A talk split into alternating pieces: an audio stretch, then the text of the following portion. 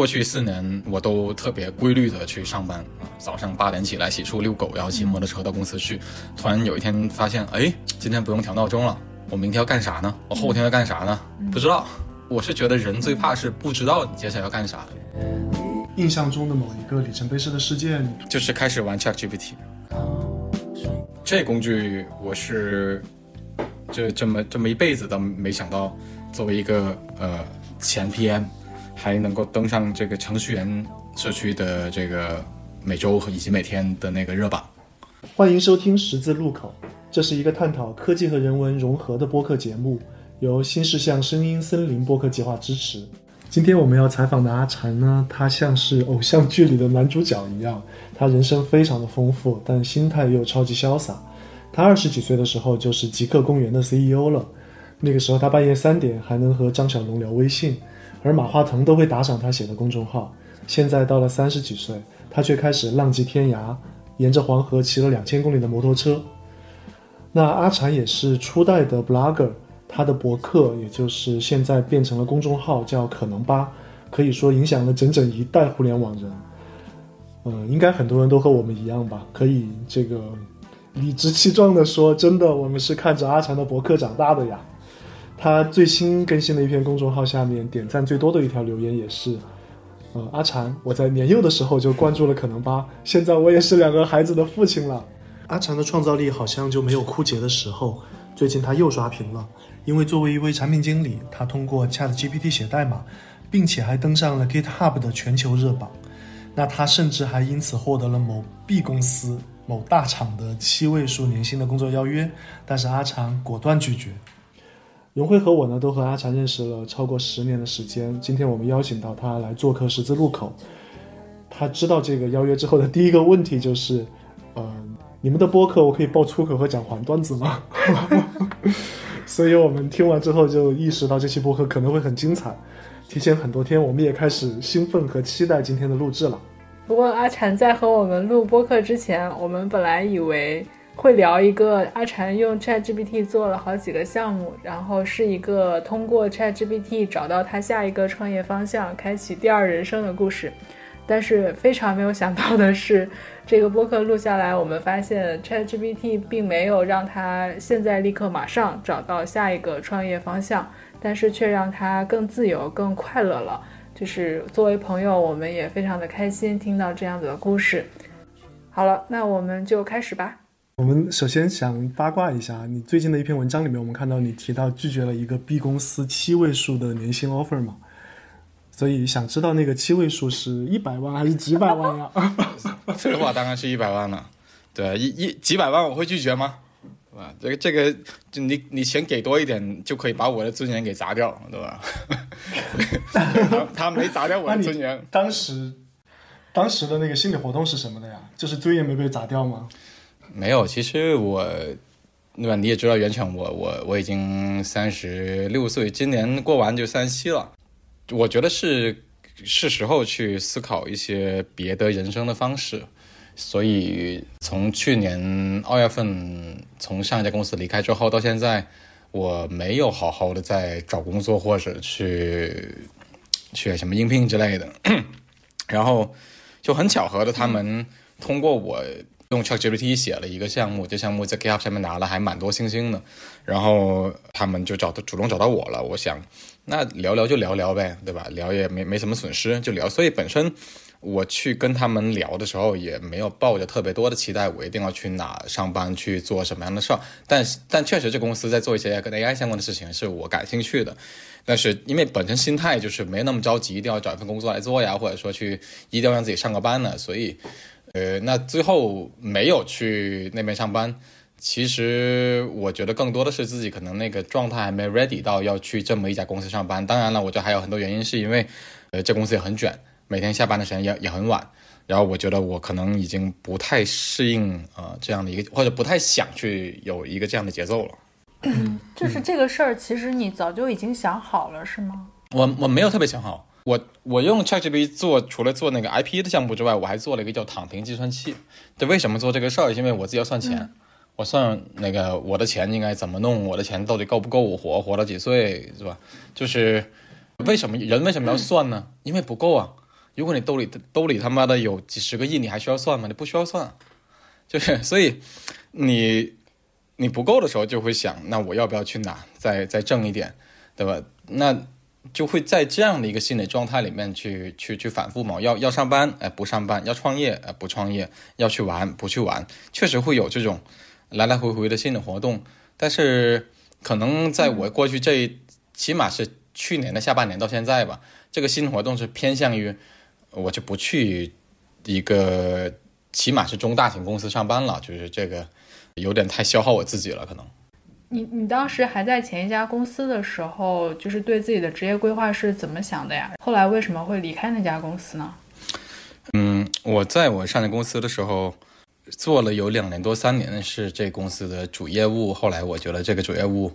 嗯，第一我没那么喜欢。第二是我还蛮爱折腾各种新鲜的玩意儿的。然后我那时候想，其实我还是蛮喜欢创业这个事儿，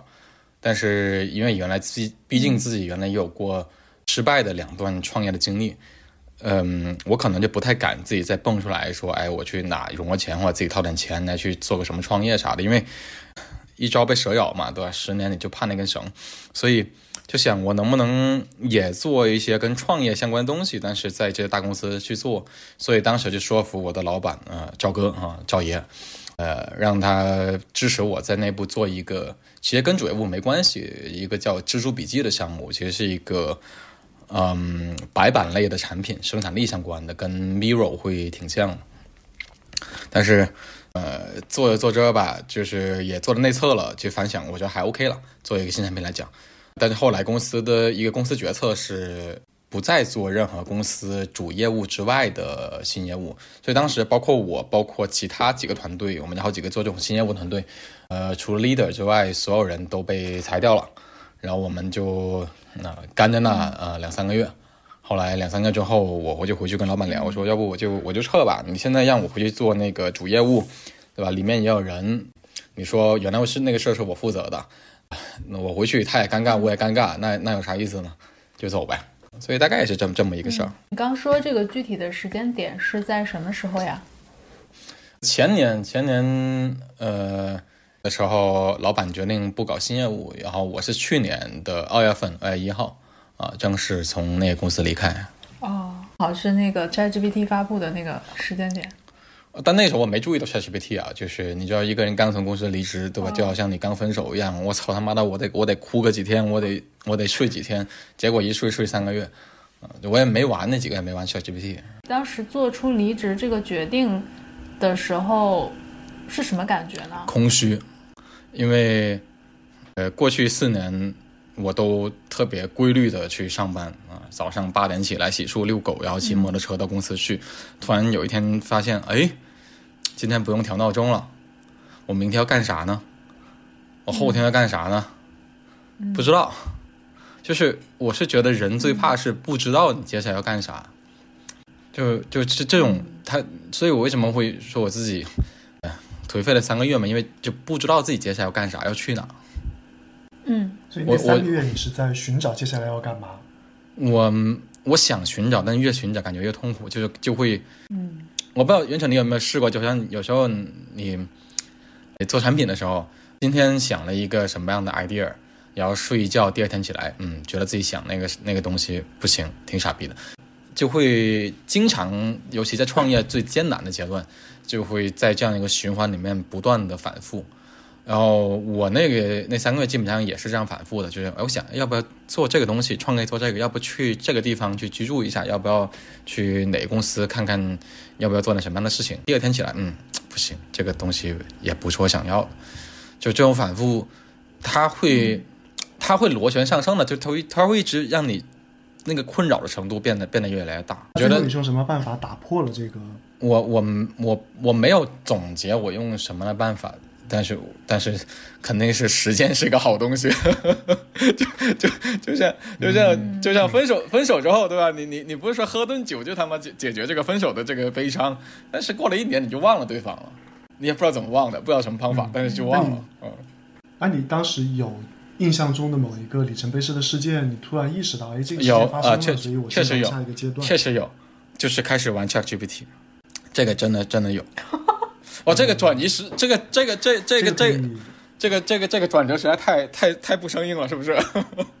但是这这是这是一个事实，这是一个事实。这个可以，这个可以展开讲一下吗？哎，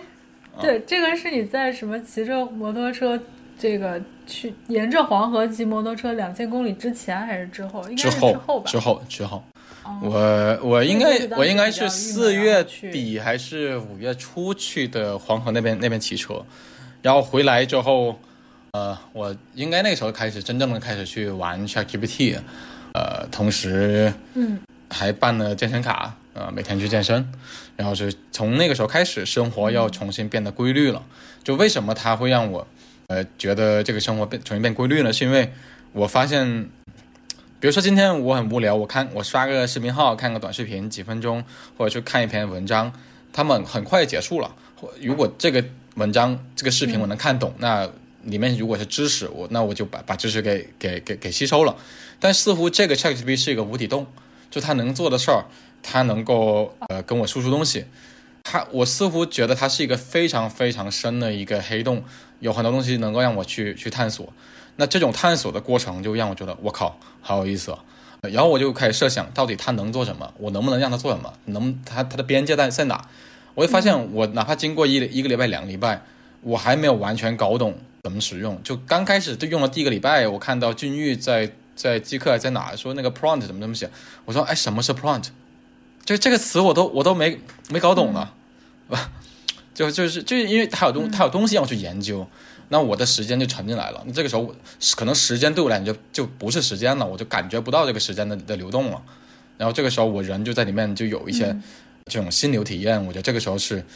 人会开心的，心流就会开心。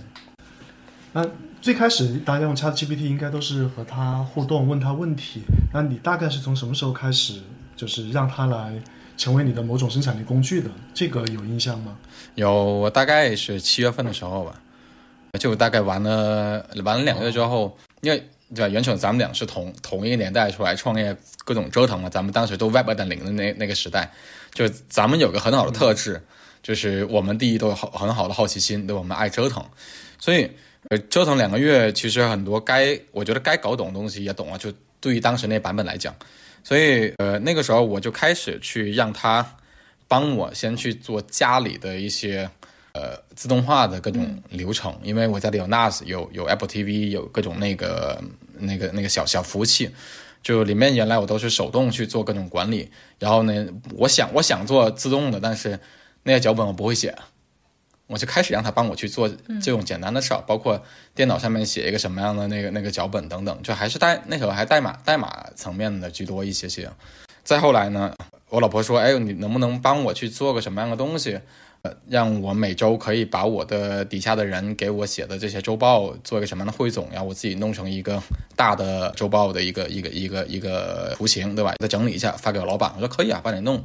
弄的时候就就会发现哦，哎，这个 pro 应该对于我写代码原来那个写法是够的，但是对于写它这个周报呢，好像要缺点什么样的东西。这里面这个角色应该怎么重新定义？包括原来是不是要再给他喂一些别的东西，做一点简单训练等等。所以那时候就又又会反推自己要去学他的一些，比如说怎么做那个 embedding 啊，怎么做那个 in 那个那个那那个嵌入等等这种东西。就是大概就七月份的时候吧，就开始从自己的那个使用到去帮我老婆，甚至帮其他朋友去配置他们应该怎么去使用、写这些指令等等。所以其实还是出现问题，然后用 ChatGPT 去帮你解决问题。我那时候做写了一个 Chrome Chrome 的插件，其实也是自己的需求出发，因为在家嘛没事干，有时候打开一个浏览器的 tab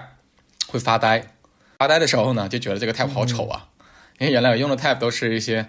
呃什么天气啊，什么搜搜 Google 啊，搜百度啊，各种那个这种功能性的这种 New Tab 的那个插件，我想能不能让这个 tab 变得好看一些啊。然后我就找了一堆插件，发现基本上都是，比如说他们可能会用那个 Dribble，可能用那个那个什么呃 Un Unsplash 是吧？还有 Instagram，然后去随机抓图或者抓某一些类型的图，我都觉得这都二零二三年了，应该是一个视频时代，我能不能抓 YouTube？因为我因为我觉得 YouTube 上面有很多 4K 的视频很好看，去看了一些 YouTube 的那个嵌入，包括它的 API。它其实不太支持第三方直接裸着去扒视频，它必须得带包含它的播放器。所以我想，那有没有什么东西可以让我的 tab 能够播放这种好看的大自然的或动物的视频？然后我就想到，哎，苹果自带的屏保就是视频，它有很多航拍屏保。实际上，苹果的屏保有一百一百一十几个啊，我们数过，而且都四 K，非常高清。所以我就在想，我能不能把这视频就变成我的 Chrome 启动页的一个一个一个一个画面？于是我就去找 ChatGPT 问，通常写一个 Chrome 插插件应该怎么写，包含哪些东西，怎么开始？他把一堆初始化的东西告诉我，开始跟他聊啊，说我我我我的目标是希望能够在一个一个新的启动页里面。去自动播放一个视频，那这里面应该写个什么样的东西？然后我问了很多，我接下来准备要去做开发可能会需要的功能，把它问完了，然后于是我就反过来自己再去做整理。就是他说这么多，那如果我要去做我的产品，那这个产品的架构或者这个程序的架构应该怎么样呢？因为我不可能他每每说一段我就把它那个代码塞到那个我的代码编辑器里面，它这样铁定不能运行，因为上下文是关联性可能比较差的。我说程序都是上下文啊，所以会有一个自己总结的一个过程。他弄完之后，我反向去整理。那我写这个，我的主程序应该是什么？里面包含哪些方法？哪些方法？他们之间的数据传递应该怎么弄的？我把这个思路给给设计好了。那这时候再反过来找 ChatGPT。好了，我现在要做这个东西了。我的一个主体思路是这样的。然后呢，可能会会包含八八八八这几部分。你先帮我把这个主体程序给写好，然后我们一个一个来写子程序。我们我要求你每写的每个子程序都包含这个 console log，就是那个 log 的那个那个输出，让我确定这一部分是 OK 没问题的。我们再来进行下一步的开发。所以这么样去让他帮我去做这个程序的开发，思路就这样。哎，如果没有 Chat GPT，你觉得你还会做这些事儿吗？我不会，我因为这样会费我很多时间。但在用 Chat GPT 的时候，很显然你刚才说的做的这个屏保的插件，它是非常难商业化的。当时的心情是怎样的？我觉得当当时浪费时间吗？还是没没有没有没有？当时其实两种心情。第一种心情就是因为这里我需要，我需要我就想弄，因为我我就觉得我的 Chrome 太丑了。我要改它，呃，况且我这个我今年有时间呢，是不是？然后这第一个第一个思路，第二个，这正好也是一个很好的实践机会，来去写一个更大的、更完整的一程序。原来我让他写都是一些服务器的脚本，都是那种笑的笑脚本，它没有一个界面呢，没有其他东西。我就觉得我觉得挺好，挺好的一个再去测试 ChatGPT 能力的一个一个机会。然后当然第三第三，它会带来很多副作用，它是好的副作用，就是因为 JS 我是不懂的。我早年间只是，原省知道，我们那个年代都用一个叫 WordPress 的一个东西，一个写博客的工具。呃，那时候就是因为用 WordPress，所以稍微会看懂 PHP，但是其他都不懂，稍微修改一点 CSS 二，那时候还是最简单的 CSS 没了。我觉得那是多学点 JS 也没错。这几这三点的共同作用之下，我就开始弄了呗。嗯，那是什么时候开始你有了一些想要用它来赚钱的想法吗？我大概写了到呃第二个代码，也就是我在 GitHub 上面，就是那周登上那个全球的 JavaScript 好像前前十吧，就是那那那个那个之后，我就觉得，哎，这个事儿，我觉得我应该比我身边很多人都懂，我可能可以去帮别人把这 AI 或者说把 ChatGPT 给给用好。那差不多那个时候吧，去年的十一月吧，应该。嗯，然后后来又看到做了躺平计算器。这个躺平计算器当时是怎么想到的呀？就是也是我需要啊。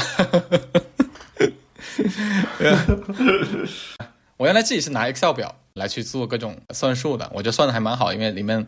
各种各样的参数。呃，后来我的一些朋友知道，说能不能把表的数据清空，然后让我去弄一弄，他们也拿去就用了。我觉得哎，这好几个朋友都都喜欢用。然后后来呢，我要在呃豆瓣。呃，看到有一个小组叫什么 Fire，什么什么简单生活之类这种小组，它 Fire 的意思就是那几个那几个单词我忘了，就就 F I R E，就是每个对应了一个单词，意味着就是提前退休的意思。Independence。这里面好几十万人呐，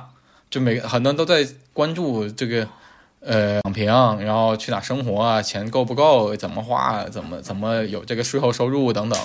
对，我想要不直接把这个 Excel 表做成一个一个一个一个产品，反正也是拿来练手呗。因为这里面第一是也是我自己的需求，第二是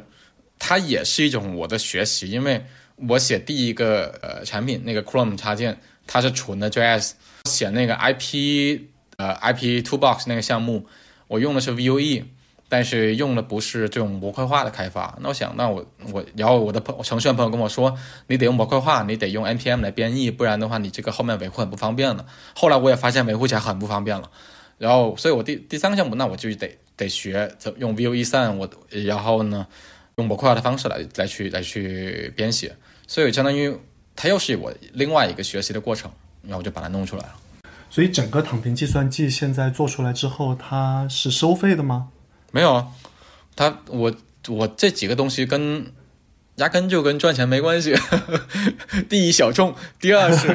第第第二是那都是自己写出发，没做过市场调研，对不对？然后第然后第三，这本身就是我自己练手。第一是去测下 GPT 的能力，包括测其他模型能力，因为因为我我在做的时候也会同时去去问 Bard、问 Cloud，包括国内一些模型我也会问，有时候就是特意去几个东西问问一模一样的这个这个 prompt，然后看它返回代码的那个质量怎么样，以及运行的效果怎么样。呃，所以它其实，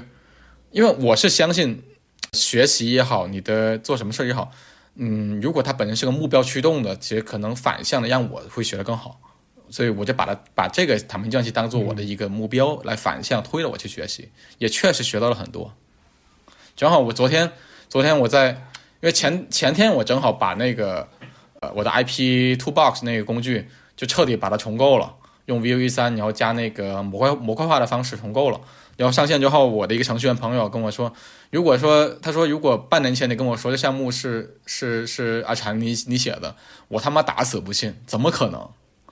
对吧？那 那其实这句话告诉我，就是我这几个月这半年，我通过 ChatGPT，其实我学了很多新的代码。尽管我现在可能你让我去裸写就空写一个代码，我不一定写得出来，但是我比以前更懂了，我比以前。能够你稍微给点提示，或者说稍微查一查这个这个方法叫什么名字，这个东西叫什么，我可能很快就把它写出来了。这就我自己看到自己的进步，就挺开心的一件事。那很开心，那有感到这种自由吗？有啊，有啊，就是做自己爱做的事儿，然后去你妈逼的开会啊！你你说你们的博客可以说脏话的。你尽量不要说脏话。脏话我们估计剪起来不要，我估计还是得剪掉。但我们想，你说可以说，但是我们会剪。就剪起来每一句都要卡掉中间很累。我那我再说一遍，做自己爱爱做的事儿，去你哔哔哔哔的开会。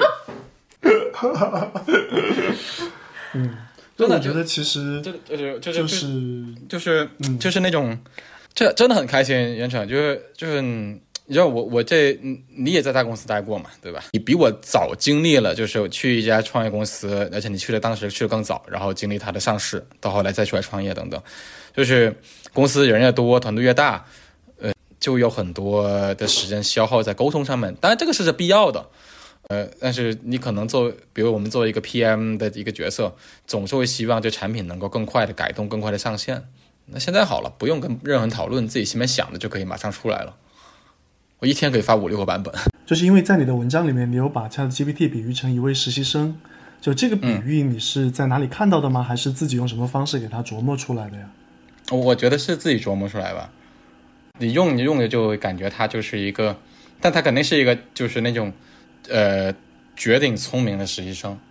就其实我我我用的时候就就就会发现，就是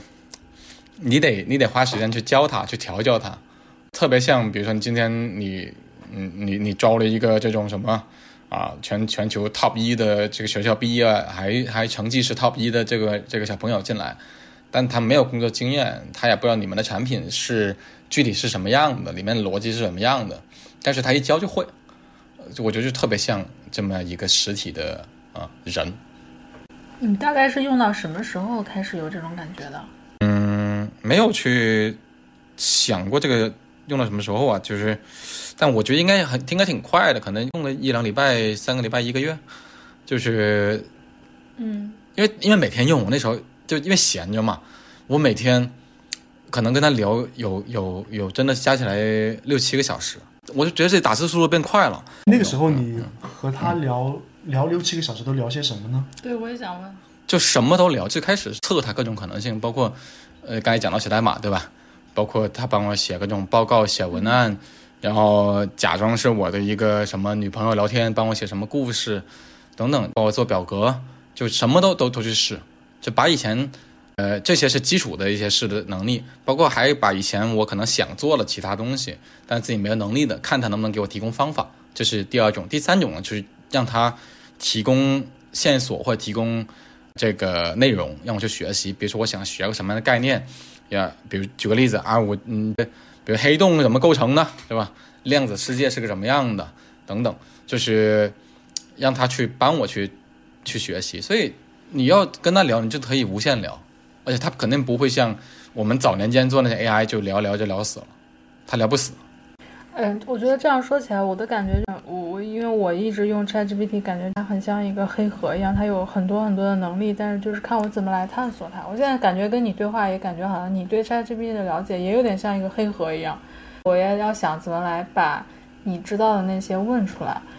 我觉得这个其实跟我们下一个问题有关系啊，就是你说的那个表达很重要，很多人都卡在这里。我在用的时候，我觉得这个可能是很多对它不是特别了解的人，或者是刚刚开始用的人会都会遇到的问题。是的，就是你知道这个东西很强大，但是你不知道该怎么来用它。然后你不，然后大家都在，呃，现在好像没有之前那么的火了吧？就是讨论这个 prompt 的话题。嗯，就是前段之前之前大家不是都在讨论，到底要用什么样合适的话来跟他跟他对话是最好的？其实，比如说我今天。比如说，我今天我我自以为这是一个好的方式，就是我给了他一张图，我让他给我生成一段 prompt，就把这段把这张图读出来，然后他把这张图读出来给我之后，我拿了我拿了这段话去给 Midjourney，然后 Midjourney 给我给我生出来的其实是让我其实是差别挺大的内容。第二项其实是有个解决方案的，就是用用 ChatGPT 来帮 ChatGPT，意思是，比如说我们可以在 ChatGPT 里面去去自己。去新建个对话也好，去写自己一个 GPTs 也好，就它的它的指令应该是，嗯，呃，你现在哎是我的一个 prompt 助手，对吧？你的目标是要帮我完善一句未来要吐给你的一个 prompt，让你去执行某项任务。那么你的你的工作任务顺序是：第一，呃，从我这里面获得一个我想干什么事儿的一个描述，然后根据这个东西的描述。呃，形形成一个一个 prompt。第三，向我询问三个问题，帮助你补充这个 prompt 里面你可能还缺失了其他信息。第四，如此循环。那这个时候它其实反向，因为我们有时候表达难难在于我们是问问题那个人，但如果我们是回答问题那个人，其实是容易表达的。所以你可以把效率变成他来问你问题，对吧？就你你就是你你你本来想画一张图，对吧？他问你，你今天想干什么？我要画一张图。然后他就问哦，你想画一个关于什么的图片，或者说你想画什是什么风格的？呃，它是一个什么样的那个怎么怎么的图？对设计我不懂啊，我我能马没法马上举出的问题出来。但是当你回答三个问题之后，他可能又会继续每个问题又给你抛三个，对吧？三乘三乘等于九。当你每一个东西都写写写写写了很长的时候，你发现，哎，其实我自己已经把这个 point 给完整表达出来了。这个时候你再把这个东西吐吐回去给另外一个新的对话。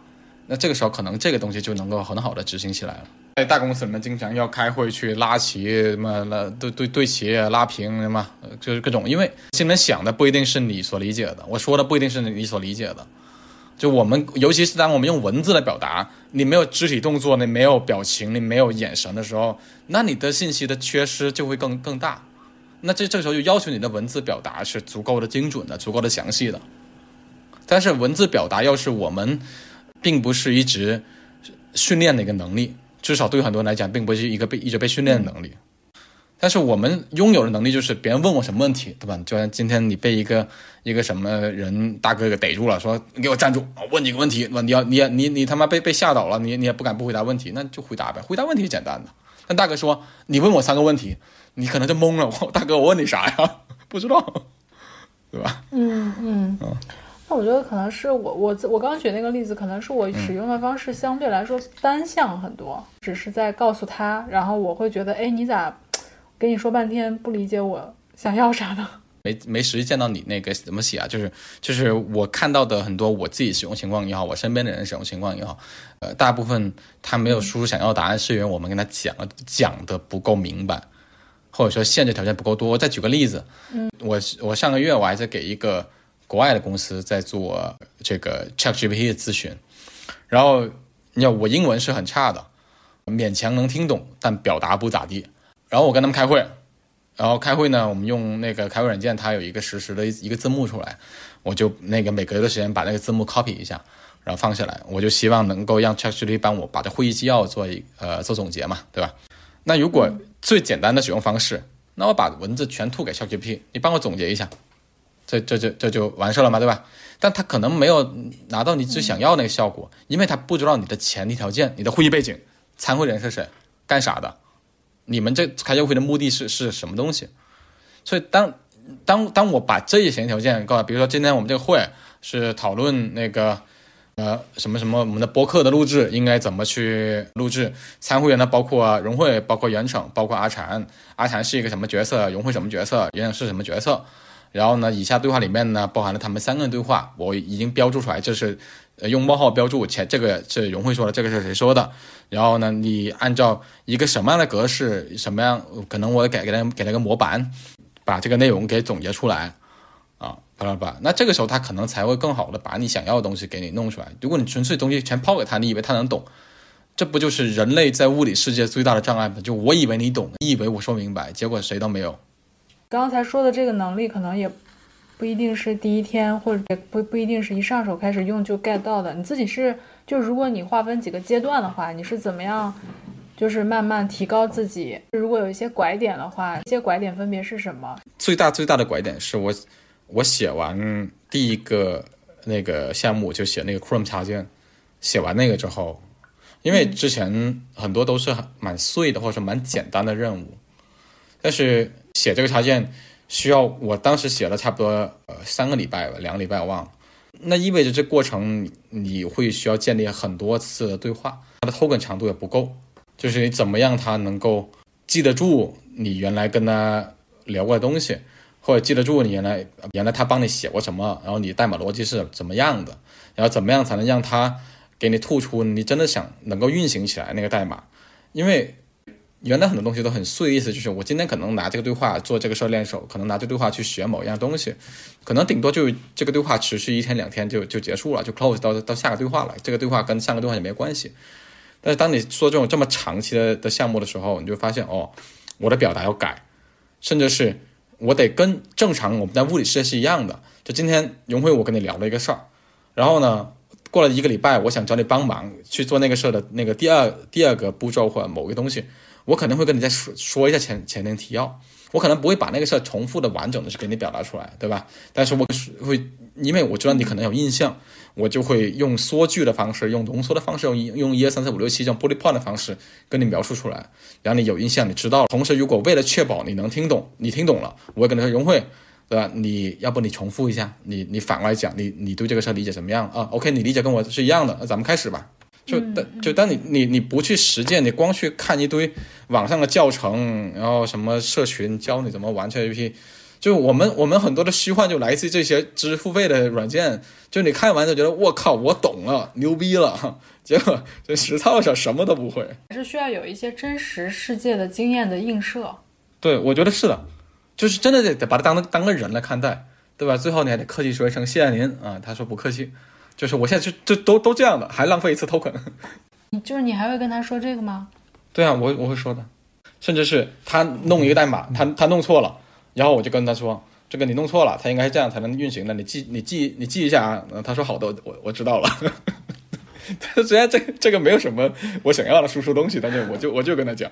就是跟他这么长时间的，不管是对话一起工作。然后你会把它，你看待它的视角，就是我，我觉得可能跟我我我现在对 ChatGPT 的感觉是完全不一样的。你你现在看待它是一种什么感觉呢？它是我的 partner，是我的生活编程知识的伙伴。哎，那你会觉得你使用它的这个方式，就是它对你来说的这些加持吧？嗯，是。未来大家都必须有的共同的能力吗？我不知道，我不知道，我我我已经不做媒体老师了，我不敢下这种判断。如果一定要一定要是这么去去去说的话，我会觉得应该说拥有进取心的那些人，或者想去让自己有更多时间腾出来去学习也好，去陪伴自己的家人也好，他可能都会把这些 AI 能力给用上，因为它确实能帮我们提效、提升，包括能够帮助我们去拥有更大的一些知识面。所以我不能说这是一个所有人都都需要的东西，但可能很多人会间接的使用，比如说你用的某个 app，某个 app 里面就有一些 AI 的能力，对吧？这这是一种。就是我还看到你有介绍自己做了一个项目叫 Bochana，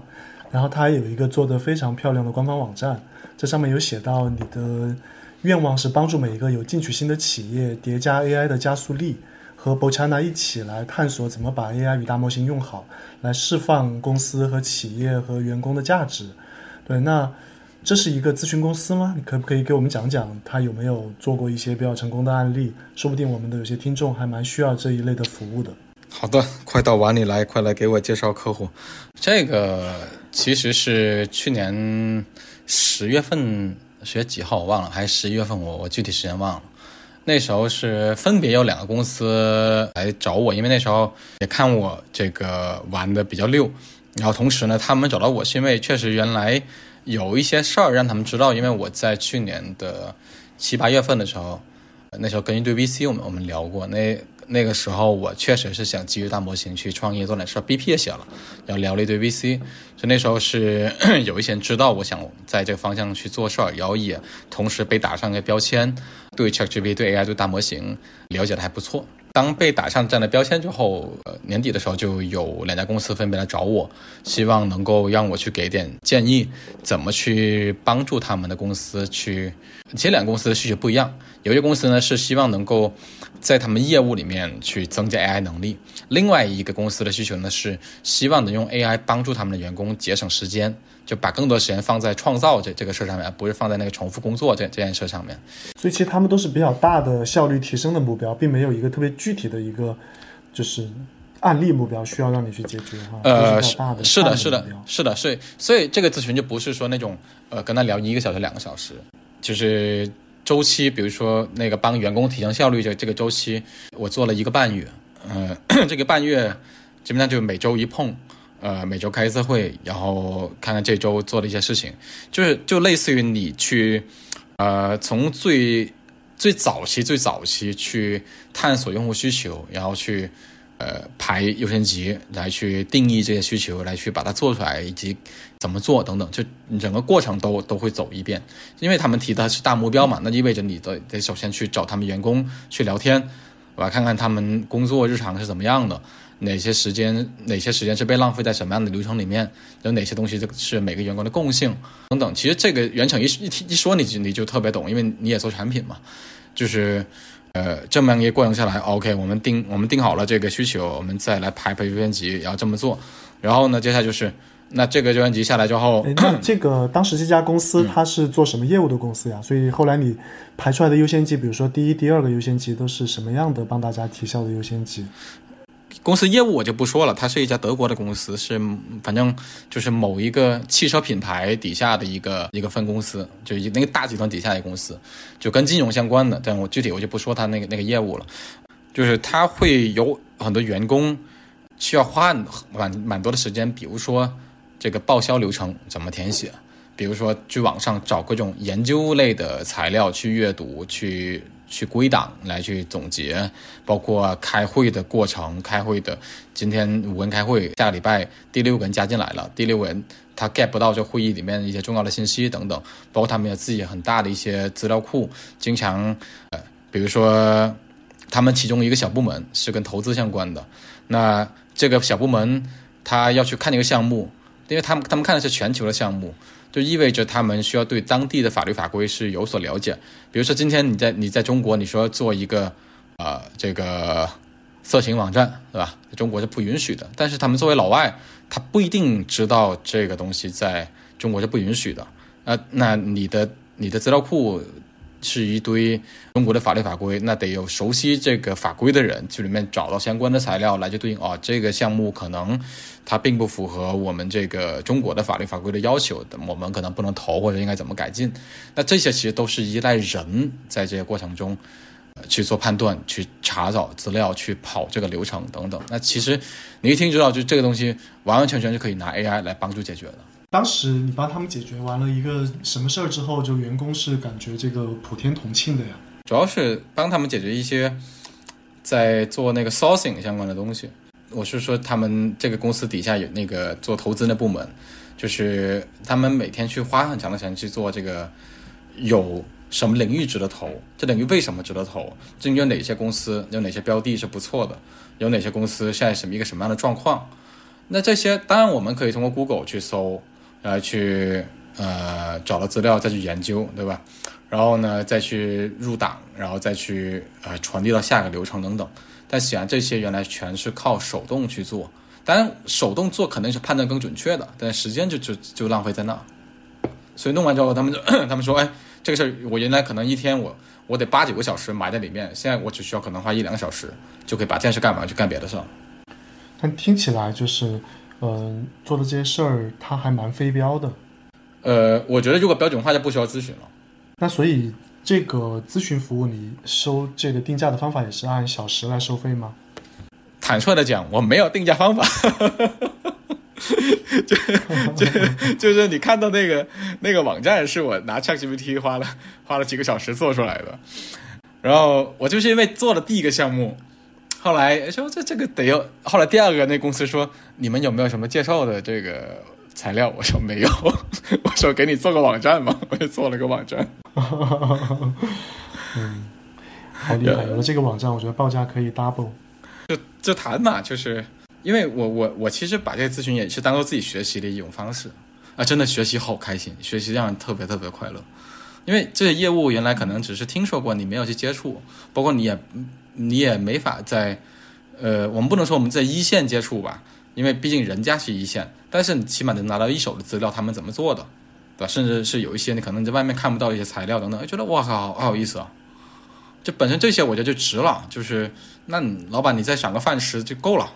诶，其实像刚才这样的咨询的项目哈，它一方面是找到问题，然后思考怎么用 AI 的工具来提效，但另外就是我想它真的要落地，还得员工用起来嘛。对。那这个培训的过程，我猜测也不是那么容易。就这个事儿，你是有什么做它的特别的心得吗？呃，培训确实不容易，我觉得这里面要分两个情况来看。第一是你到底要培训员工，呃，所谓的正确使用 ChatGPT 或类似的 AI 工具，还是说你的目标是要让员工把这个方案用起来？我觉得这是两件事儿。呃，那如果说我们先说后者，就像咱们做产品一样，你可能会屏蔽了很多技术的细节，把它变成一个个选择的按钮。把它变成一个最简单的这种交互的方式。所以我觉得这个这个所谓的培训，它其实是应该拆开，就是你首先是呃，我们怎么样把这个产品的方案做的让一个哪怕就是没有什么 IT 的这个知识积累的人都能够把它的最基础的功能用起来，这是培训的 level 一。level 二应该就是怎么样让那些有这种想去把它用得更好的。想从能用到六十分变成用到八十分、九十分的人，那可能这些一些是高级的技巧。我觉得，我觉得这是，呃，一方面是培训的这个不同 level，第二是，呃，产品的设计到底是你要不，你肯定不是给程序员用的，所以它必须是得让最基础的员工能够用起来。那这个过程中，除了教大家用 ChatGPT 这样的工具，你会给大家做 GUI 界面，让大家就是用你做的这个界面去实现它的效率提升吗？这个项目其实我没有最终帮他们把代码给写完，因为因为我的跟他的那个咨询的第一期是把把 UI 做完，就是高保真原型我都给他，产品逻辑给他，那个实现的那个技术架构我的我都给他，就是他只要找程序员按照文档去做就行了。所以回答你的问题，我确实会把 UI 把交互都都做完给他，但是我没有包他的实现，因为他没有给我掏更多的钱。那所以其实他还是请你给他做了一个内部工具一样的，只是说这个工具在呃这一次是利用了这个 AIGC 的功能。对对，但其实其实呃，你说这个事其实简单也也不会特别的简单，因为呃，跟我们直接去用 ChatGPT 会有蛮大的区别。第一是你得跟业务结合，因为你光去跟 GPT 聊，其实用的还是它公域的这些知识、这些材料嘛。那其实公每个公司都有它私有的知识库，这第一点。第二点就是每个公司都有自己的那些已经集成好在内部的那些办公的软件，有一些不一定有接口。那这些东西应该怎么去集成、怎么调用，会是第二个呃难点，或第二个技术点。然后第三就是当你把这东西给合并在一起，它整一个执行流程就不是纯粹写个简单的 prompt，它可能还会涉及到你怎么把一个 bot 升级为一个叫 agent 的这种架构，在 agent 里面怎么去做不同的这种任务，按照什么样的东西来来来去来去分层去做。所以在在我看来，起码我在我接受我咨询这两个公司看来，它不是一个能够让如果原来不是搞技术背景或者或者互联网产品背景的人，你让他去。哪怕学个一两个月去做，其实不一定能做得出来。就是我说不是不是说代码做不成，而是这个架构设计不一定设计出来。明白。哎，那我问你，假设你自己是这两家找你做的公司的老板，然后经过找你做这个项目之后，你觉得假设你是他们的话，你觉得这个钱花的值吗？啊，假设假设我是他们，肯定值啊。这个这你黄婆卖瓜，我肯定得说值啊。对呀，不理性客观来讲呢，你觉得就是假如说这个钱花出来，这个满意一百分的话，你是老板，你会给这个项目打多少分呀？我觉我就就是客观来讲，就是就我尽量客观来讲，呃，我会觉得是这是很值的。就是我可以举另外一个另外另外一个例子，另外一个原因就是就好像今天我可能花了呃两三天时间，就为了写我的程序员某一个某一个某一个功能。但是我怎么弄都写不出来，然后我用 ChatGPT 也写不出来，于是我就请教了一个很有经验的程序员，他可能一个小时就跟我把这东西教我怎么弄。你说这个，你到底我要给他一个小时的那个工时的钱，还是给他一个月的工时钱？我说，但我说这一个月可能太多，但是起码是得是一个礼拜的工时钱，因为因为这是我觉得是一个经验和知识的价值。嗯嗯嗯，我觉得其实国内有非常多的企业在随后都可能需要这样的帮助或这样的咨询服务吧。这里对，因为因为因为我我当时跟跟着公司，我们有一次聊天的时候，其实确确实反推过这个事儿。我说，如果今天我给你是整套这个方案，呃，所有东 东西从最开始调研，因为到最后这个产品的完整的所有的那那个材料的交付，如果你让你的员工某个员工去做，但你可能会你你需你估计你需要花多少个员工多少时间？就那个人就是我可能需要花三四个员工，可能搞不好花一个月。我说那你那你给我钱给少了。因为，因为他本身就没有这擅长这方面的的的人，他得从他的新学从零开始学。你这这可能有两个问题啊。第一个是，就是你说这一年，嗯，就是做了很多这种探索的项目，然后那就比如说哪些哪些这些项目是你这一年的一个收入的一个来源？没有。然后第二个是，然后第二个是，那这些这些事情哪个是你打算要，可能是你下一个要做的事情？不知道，这个这个真不知道，随遇而安吧。我现在，我现在接下来要做的事儿我已经很清楚了。我四月份还要再骑去黄河骑行一次，其他的事情我还没做做计划。就是荣慧，我现在就是不太想去做那么长远的规划。就是唯一唯一我肯定的事儿就是，未来这呃两三年，如果在事业上，我肯定会围绕两个关键词去转，一个是 AI。另外一个可能是 VR，因为我也刚买了那个 Vision Pro，但还没找到人带回来。就是这两个对我来讲是接下来两个有可能的，不，一个已经是了，另外一个不确定是不是热点，并不是说一定要去找热点在里面找赚钱的机会，而是我觉得一个新的技术，一个新的新的能力出来，如果我不去研究它，不去学会它，呃，我会很难受，特别特别难受。那如果说运气好，在里面能找到一些机会，那就把握去做呗。但显然，我在这个过去这一年 AI 这个这个事上面，我看不到特别好的适合创业公司的机会。做如果有如果有公司有资金去搞，有资金的能力去搞自己的大模型，尤其中国的大模型，可能在去年上半年还行，现在可能没什么机会，因为已经晚了。第二是你你所看到的现在所所谓的。产品里面，呃，加 AI 能力能够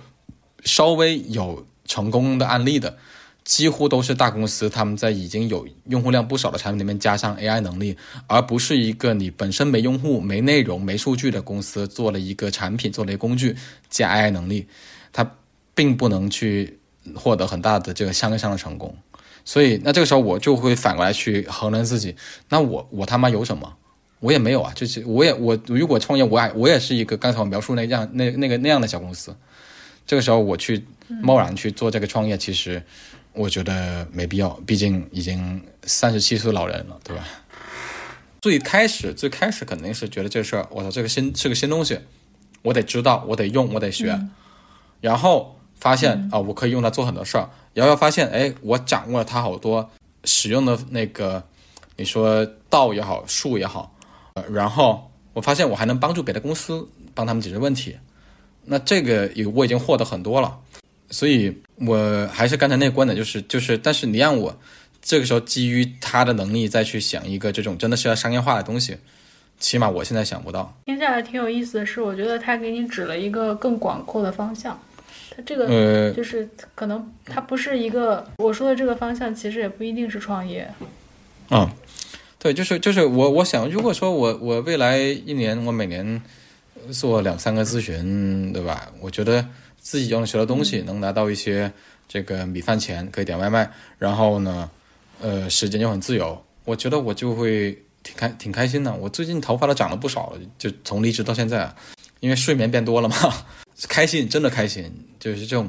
学习这种获得感，真的是让人极其极其的开心。就是我没那么着急了，永辉，有也行，没有也行，只要我能觉得我自己每天在学习，有东西是进来，我就很开心，或者是做做自己的业余项目，哎，自己能够把一个原来自己只能想象的东西把它做出来，我也很开心。嗯，哎，我我其实我听下来，我会觉得很有启发。就是这个启发的地方是一个是，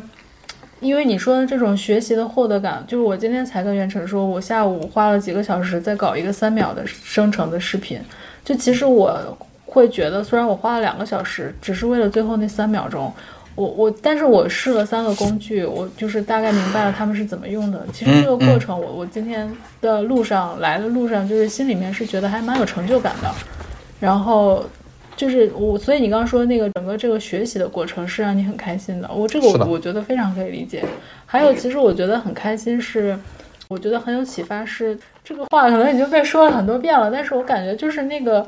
你本来以为他可能，这当然这可能是我本来以为啊，就是我本来可能以为是你你在一个，就是他给你他给你带来了很多的助力，然后让你好像在找到下一个自己想要去做的事情的方向。但是，但是听你说完这些，我的感觉就好像是他给你的，其实就是我刚刚说的，他给你指了他他其实他给你指了很多很多方向，这个方向不一定是创业。而且而且我我我觉得，嗯、回到这个问创业这个话题本身啊，因为原来自己创过业，呃也特别清楚原来自己创业的时候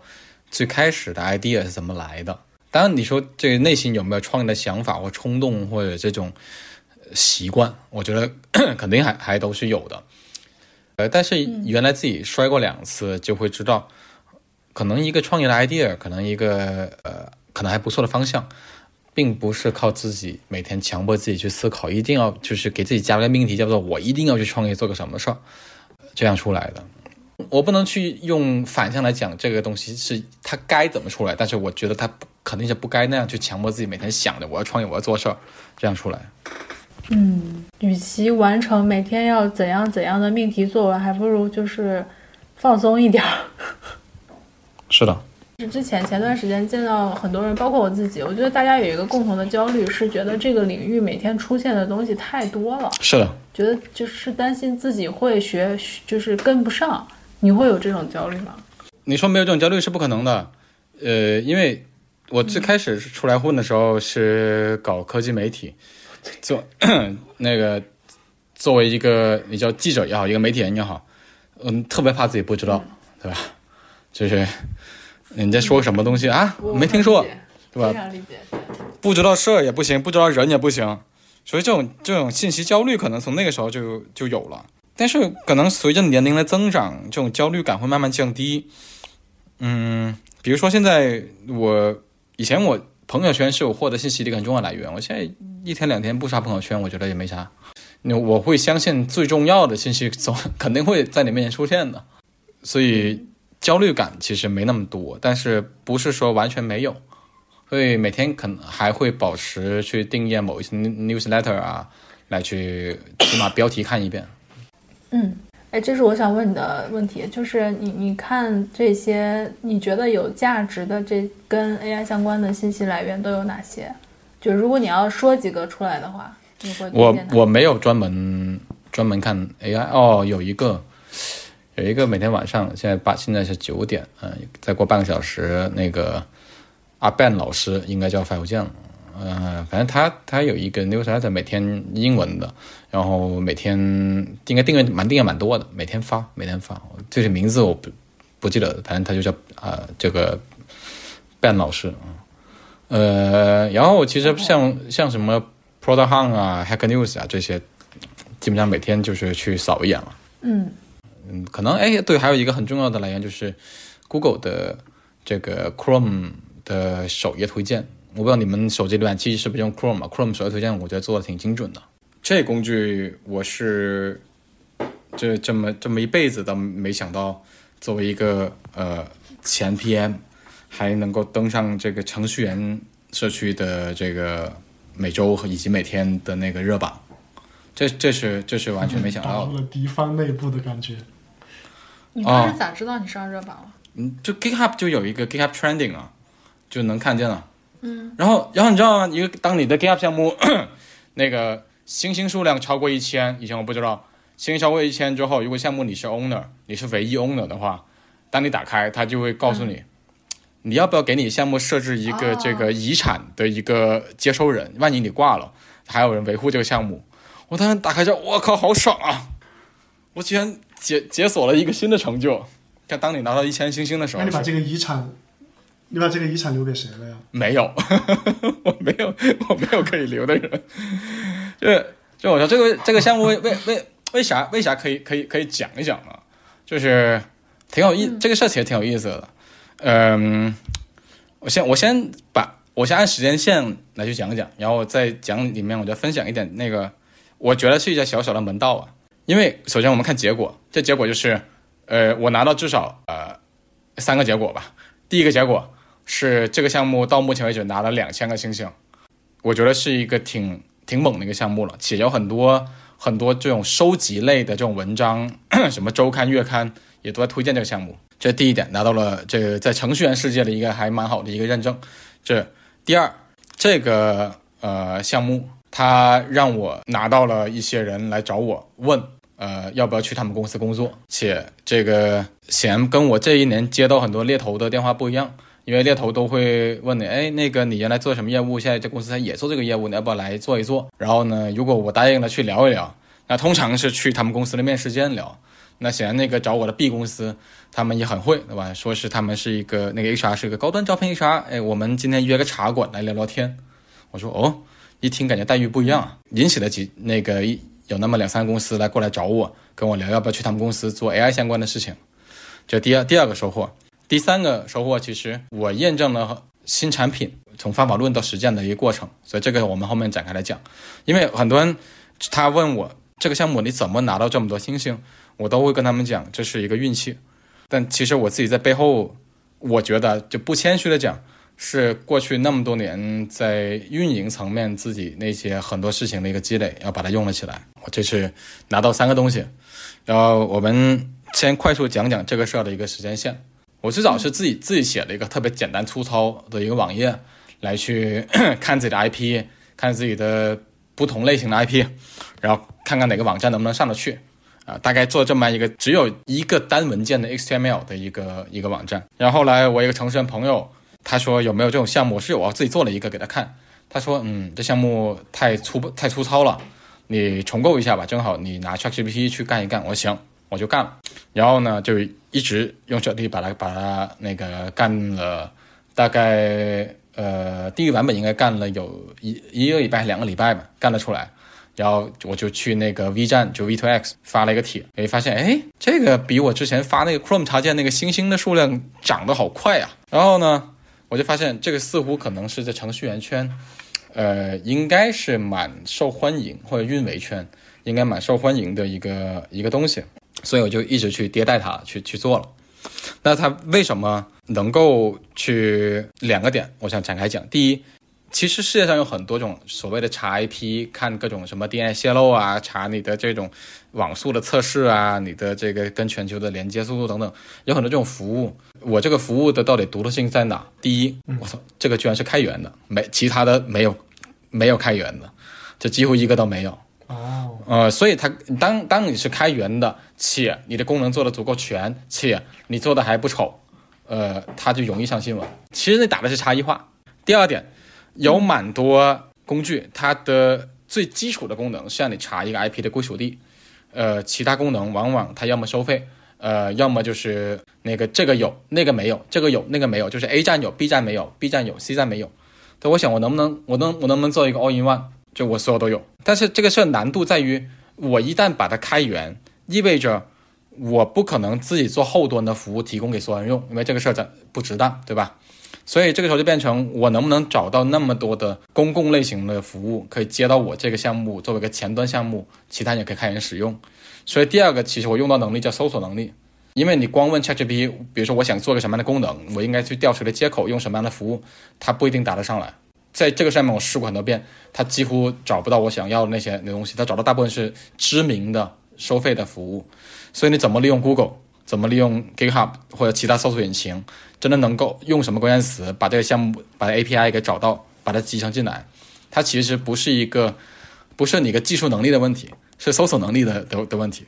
所以当你又通过搜索找到一些其他没有东西的时候，你又具备了你的第二点叫独特性。同时呢，它是一个 all in one，all in one 相对其他工具来讲，它又具具备另外一个独特性。所以刚才讲了三点：开源、独特性啊，都两类两类独特性。然后第三点是什么呢？就你东西你出来了，你觉得这个东西牛逼啊，然后但是这个年头咱们也知道，呃，酒香还是怕巷子深的，对吧？你得想我怎么能把这个牛逼吹出去。在社交网络里面，我们都知道一个定律，叫做你得找到关键的这个发帖的人，所谓 KOL。然后，如果他愿意帮你说句话，那你其实省了很多力。呃，当然了，我好死不死，我自己本身就是个过去 KOL，但是我显然我已经很久没有在各种 各种平台更新了。我我这个项目我连我连公众号我都没发过，因为公众号不不是我目标目标受众，里面里面还是 PM 运营居多，不程序员还还少。所以这个时候你要去做的事就是，到底程序员都混哪些圈子？你这产品适合什么样的用户去用？那我熟悉嘛，所以就是运维的啊，通用类型的程序员。呃，跟服务器相关的那些岗位等等，然后同时呢，呃，也跟当然少不了国外的，像什么像像什么 Hack News 啊、Product Hunt 啊，这这这这些。那这个时候你要在这个网站里面，你应该怎么发帖，发什么，以及还除了这些最基础网站之外，还有没有一些别的渠道，你也可以去发。比如说 Telegram 上面有很多程序员的这种社群，比如说 Twitter 上面有一些这种那个呃大号等等。那这个时候就就会想两个路，第一是你要在这个新的社区里面去发东西，你本你是你是个新用户，你是一个刚注册的，通常这种知名论坛刚注册，你发帖肯定被干，而且你还不能写的像广告一样，对吧？像广告可能也马上干你。那这个时候作为一个老媒体人的能力就出来了，怎么让他写的不像个广告？然后第二就是你怎么样在这个社交媒体上面引起那些那些这个领域的大 V 的关注。那那你你光给他发个私信，你说哥，你给帮我推一下这个这个产品，人家说给行啊，给钱，那肯定是这样的嘛。就是所以其实是另又另外一个小小的，这就不不细说了。就是怎么样让他们能够注意到你，并且愿意呃去讲你的项目。这个事儿其实 ChatGPT 帮不了你，它更多是我原来过去很多的工作的经验的积累，包括一些我所了解的资源的一些一些积累。所以，那你后面那个问题有问过 ChatGPT 吗？就是如何让运维圈的大 V 关注到我，愿意帮我，还不向我收费这个问题？我觉得这个问题我没有问，但我如果我问的话，他大概就是给一些很通用的道，他给不了数。就很通用的道，其实在这个世上面，其实所有人都知道。那我还蛮好奇，你到底咋做到的？所以你刚才跳过了。对，你不觉得这个很值得一篇文章吗？这个，这个，这肯定是肯定是不会说的呀。核心竞争力是吧？对，就好像你这我，不，有可能就是我认识，比如说袁成，对吧？他就是呃某领域的一个什么那个知名大 V。那袁袁成我认识啊，袁成那个给我个面子，帮我发个帖。袁成说行，给你发个朋友圈吧。那这个我我讲出来别人也学不了，是不是？嗯嗯，没有，就就就是显然用的不是这一招吧？那你用的这这个这一招肯定也用了，这招肯定也用了。嗯，对，包括包括你你你你作为一个媒体的角度，宣传的角度，呃，这个产品，当你拿出来给别人看的时候，去给别人介绍，你到底怎么讲？我是你要讲，我是一个非常牛逼的通用的 IP 工具箱，可以查 IP，还是说我是一个失业的产品经理，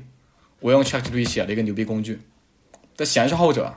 对吧？所以，所以这这个事也也跟也跟写用 ChatGPT 没关系。就但 ChatGPT 它给的一个好处就是它你它能够帮你把基座基座给给给打造出来，你可以去卖。但怎么卖，其实这个事儿它帮不了你太多，它能帮你稍微完善，但是嗯具体那个那个那个运营层面还是你，包括具体到呃网站 SEO 怎么做等等，这些都得都得靠自己玩。但这些其实就是像我跟袁成咱们早年间玩那些，其实就是这些能力。所以像你像咱们这种人，叠加了 AI、ChatGPT 能力，咱们可以变得很牛逼的。哎，那我就是问最后一个问题哈，嗯，除了拥抱 AI 这种比较方向式的建议之外，你会对现在的就是比如在听我们这个播客节目的同学们一些具体的建议吗？就大家怎么一步一步的这个更好的把 AI 融到自己的生活和工作当中，甚至产生一些实质性的价值。就最好它能是一个轻便到可以让大家听播客的此时此刻在手机上就能动起来的一个建议。我我会觉得最佳的实践是从自己遇到的一个想解决的问题出发，因为我看到蛮多人用 ChatGPT，就是他上来不是要去呃用它解决自己的问题，而是呃瞎聊，就是试探性的瞎聊。但是试探性瞎聊没没没错，但是它不会让你深入去学会这个东西，这个 ChatGPT 它的能力的边界，以及